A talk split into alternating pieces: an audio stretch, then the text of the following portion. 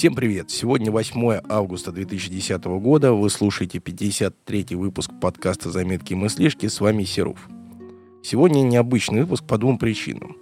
Во-первых, я его записываю не у себя дома в привычной, так сказать, обстановке, а на выезде потому что в Москве находиться нереально, и вот пришлось вывести семейство от этой дискомфортной обстановки. Вторая причина необычности сегодняшнего выпуска — это то, что выпуск у меня впервые парный, и у меня сегодня есть гость, с которым я хотел бы обсудить тему футбола. А именно сегодня у меня в гостях Вадим, болельщик с большим стажем, которым, я думаю, мне расскажет немножко о футболе, ответит на некоторые давно интересующие меня вопросы.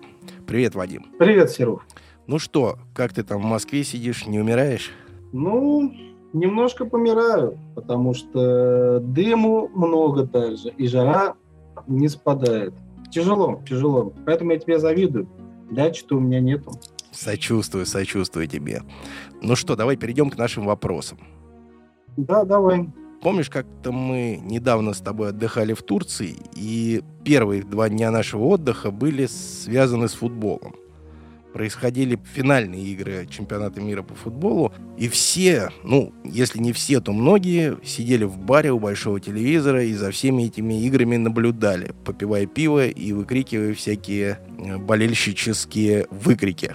Объясни мне вот такую вещь, которую я не могу понять. Почему именно футбол так объединяет людей? Почему не шахматы, гольф, даже не Формула-1, а именно футбол? Ну, потому что футбол во всем мире – это спорт номер один. Э, в некоторых странах, э, таких как Бразилия, это практически стопроцентное увлечение, когда его домохозяйки смотрят, доходит до смешного, что во время футбольного матча грабится банк, а охрана все сидит, матч смотрит по телеку. И узнают только потом уже, когда матч закончится, что банк ограблен.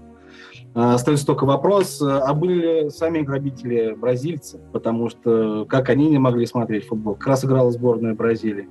Ну, это я отвлекся. На самом деле, то, что спорт, э, футбол действительно спорт номер один, и очень огромное количество у нас в России любят. У нас, конечно, спорт номер два можно назвать хоккей, когда играет наши на чемпионатах мира, тоже довольно-таки большой, так сказать, интерес вызывает. А, кстати, вот э, был такой шотландский футбольный тренер Билл Шенкли, э, легендарный тренер э, английской команды Ливерпуль, за которой, кстати, болею. Так он сказал вот замечательную фразу, которая как раз и показывает отношения.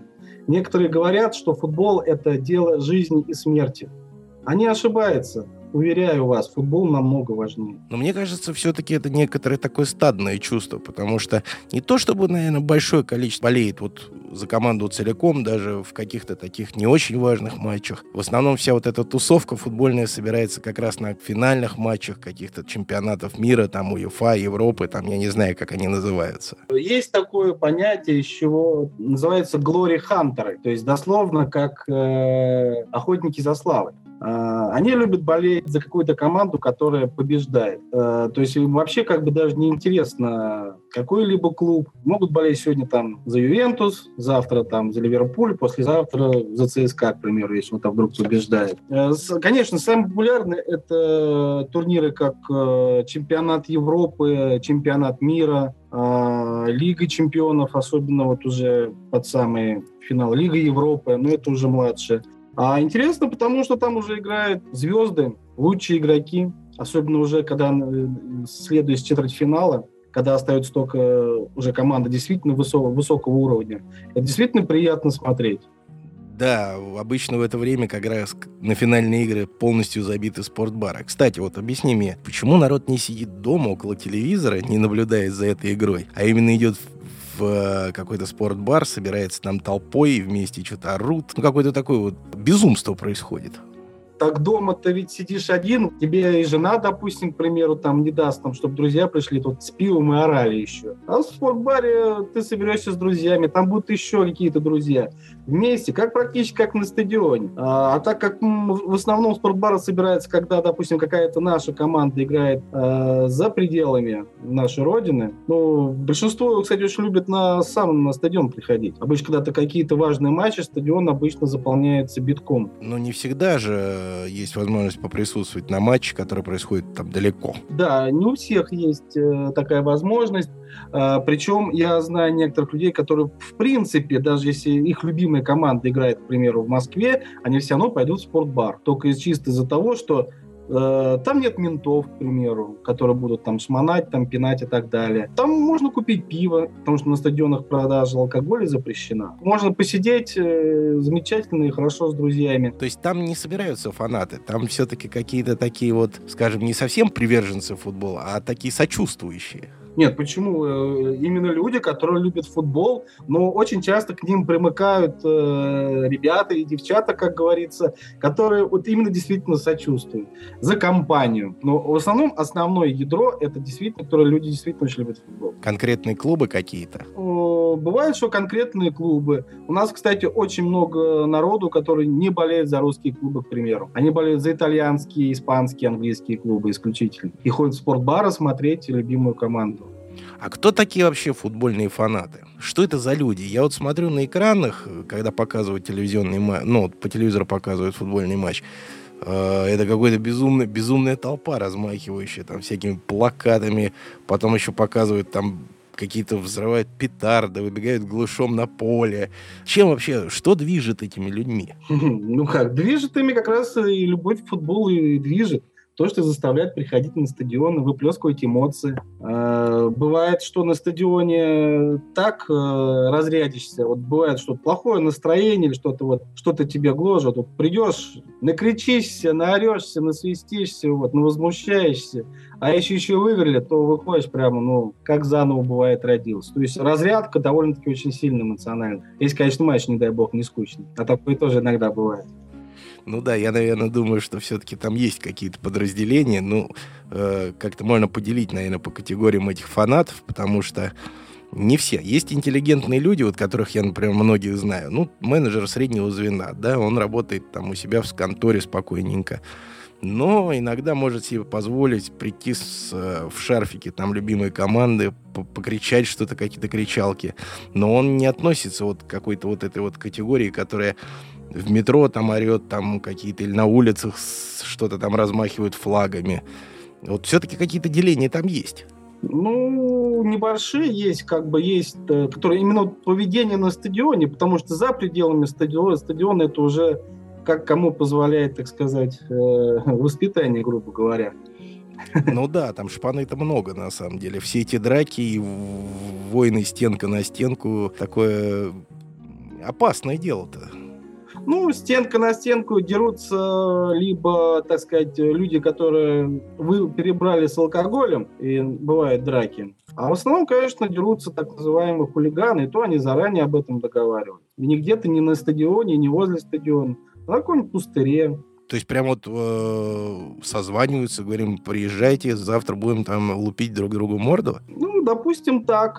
Или, допустим, э, приезжает другой, допустим, выезд в другой город, у, у каждой группировки хулиганов, насколько я знаю, есть так называемые скауты-разведчики, которые находят хулиганов из, из, из другой команды, прозванивают своим и говорят, мы их нашли, место расположения такое-то. И приезжают туда с бейсбольными битами. Раньше такое бывало, но сейчас как бы ценится фейерплей, так называемый. То есть только чисто на кулаках. Ох, прям э, гусары. Слушай, а вот на стадионах, вот смотри, допустим, происходит какой-то матч, там, вот, как ты рассказывал мне до этого, есть злейшие враги, там, ну, вот среди московских клубов это «Спартак» и «ЦСКА». Вот недавно тут был матч, где э, «Спартак», насколько я слышал, проиграл.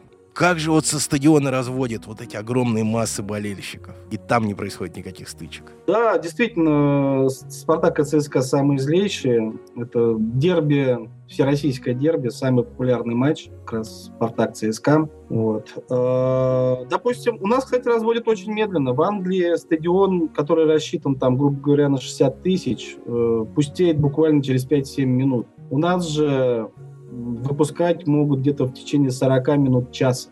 То есть сначала выводят э, болельщиков одной команды, когда они покинут, выводят уже болельщиков другой команды.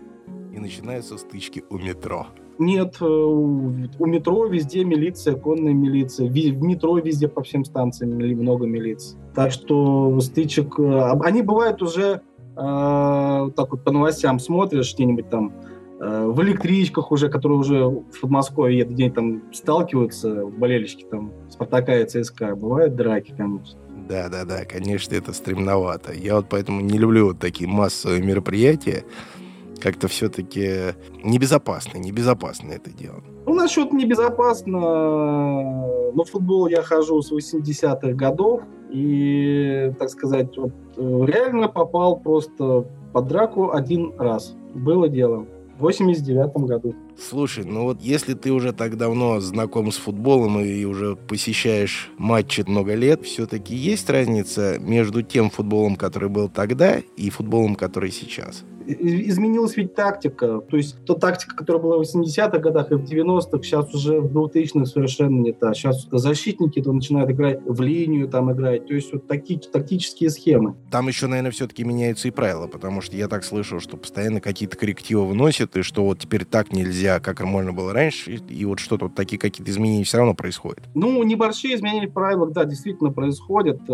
Типа вот э, раньше игрок мог давать самому вратарю пас. Это доходило до смешного, что команда выигрывала со счетом, допустим, 1-0, и вратарь со своим игроком могли долго перепасовываться так друг другу. В итоге просто запретили это, чтобы не затягивать время. И не делать из футбола, из футбола посмещище. То есть, ну, такие вот небольшие вот виды изменения по правилам как раз направлены на то, чтобы футбол не был скучным, так сказать. Ну, а я-то имел как раз в виду другие изменения. То, что раньше это вот вспомнить советский спорт, да, советский футбол, как-то за страну, за отчизну, за клуб, за честь клуба боролись. А сейчас это исключительно, по-моему, финансовый вопрос, не более. Ну, для кого как, для многих, допустим, для легионеров, да, действительно. Очень часто игроки приезжают, особенно вот из Африки, африканцы очень этим подвержены. А, или бразильцы, к примеру, те же самые. Не знаю, что у них происходит в России. Вроде бы неплохие игроки, но на поле бывает часто отбывает номер, при этом с большими зарплатами. Это во многих клубах, не обязательно в каком-то одном, в разных российских клубах это происходит. Но раньше же такого не было. А раньше легионеров не было.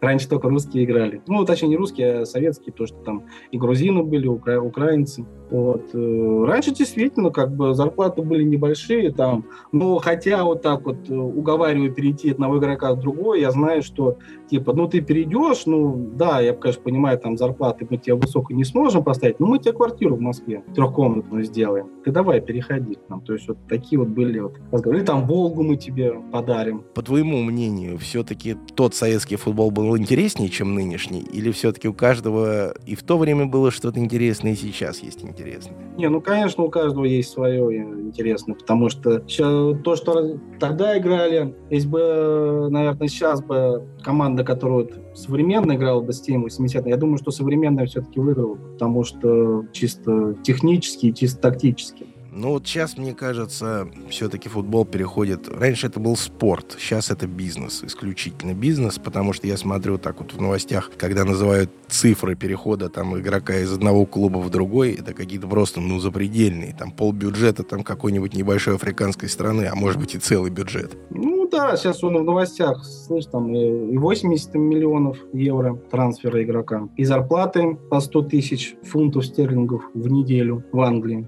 Приличные деньги, приличные. Да, ну, допустим, как сказать, э, в той же Англии это всегда был доходный бизнес.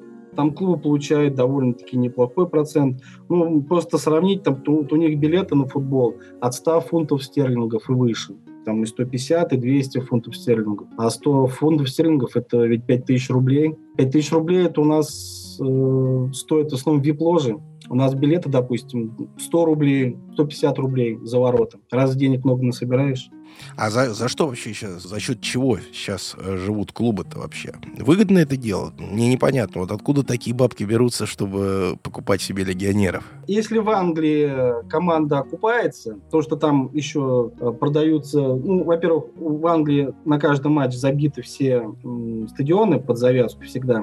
Плюс продажа разных, так сказать, аксессуаров. Особенно, кстати, очень за майки огромные деньги получают. Допустим, тот же Арсенал продает огромное количество майк с надписью «Арш Аршавин, очень сильно популярным. А стоит одна маечка там порядка что-то 150 фунтов стерлингов. Да, помнится, мы когда встретились с тобой на югах англичанина, ему было тяжело выговаривать такие фамилии. Да, Аршавин, он говорил с трудом, а Павлюченко я вообще с трудом. Я не сразу понял, что ну, говорил Павличенко. А какую-то ты фамилию ему назвал, он ее даже выговорить не смог, даже не стал пытаться. А, это игрок Авертона Белеледдинов.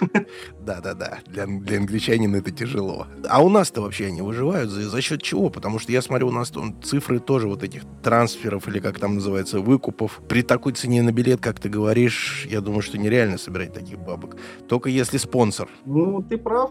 Потому что именно как раз за счет спонсора, э, спонсор платит деньги, на, э, эти деньги идут на зарплату, на перелеты, то есть команда же ведь э, должна перелететь ну, в другой город, снять гостиницы, тоже ведь денег стоит, питание, зарплата самим футболистам. Конечно, здорово поговорить обо всем этом, но вот напоследок у меня есть к тебе такой небольшой вопрос. Я знаю, ты работаешь айтишником, и айтишником работаешь в одном из московских футбольных клубов.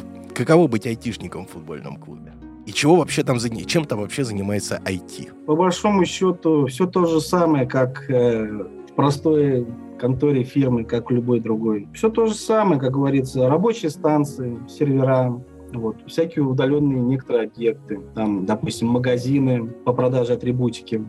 Вспоминается фраза из известного фильма «Бриллиантовая рука». Кока-колу пил, Софи Лорен видел, общался с известными футболистами? Да, конечно, так сказать, тут я общался со многими футболистами известными, которые играют там сейчас и в сборной России играют, и за рубежом сейчас уже они играют. Кубок чемпионов ты видел вроде как, в руках его держал. Да, к нам, когда в 2008 году был э, финал Лиги чемпионов в Москве, кубок находился у нас на стадионе под охраной. Ну, немножко под шумок мы открыли ящик, вытащили кубок и с ним пофотографировались. Конечно, э, кубок где выиграны все команды, начиная с 61 года. Он переходящий, да? Он, пере, он переходящий, да, то есть каждый год он переходит к новому владельцу. Нет, ну если, конечно, клуб выиграет повторно, то он у него просто остается. Здорово, здорово. Я думаю, что наверное, спрошу у тебя, если ты сможешь мне дать какую-нибудь фотографию и разрешишь ее публиковать в сети, я ее могу повесить в качестве заставочки к этому подкасту. Да, я думаю, я дам тебе фотографии, где, наверное, с Кубком Лиги Чемпионов. Вот будет прикольно. Кстати, э, футболистам э, были футболисты, но футболистам нельзя держать Кубок Лиги Чемпионов. Почему? А у них примета такая.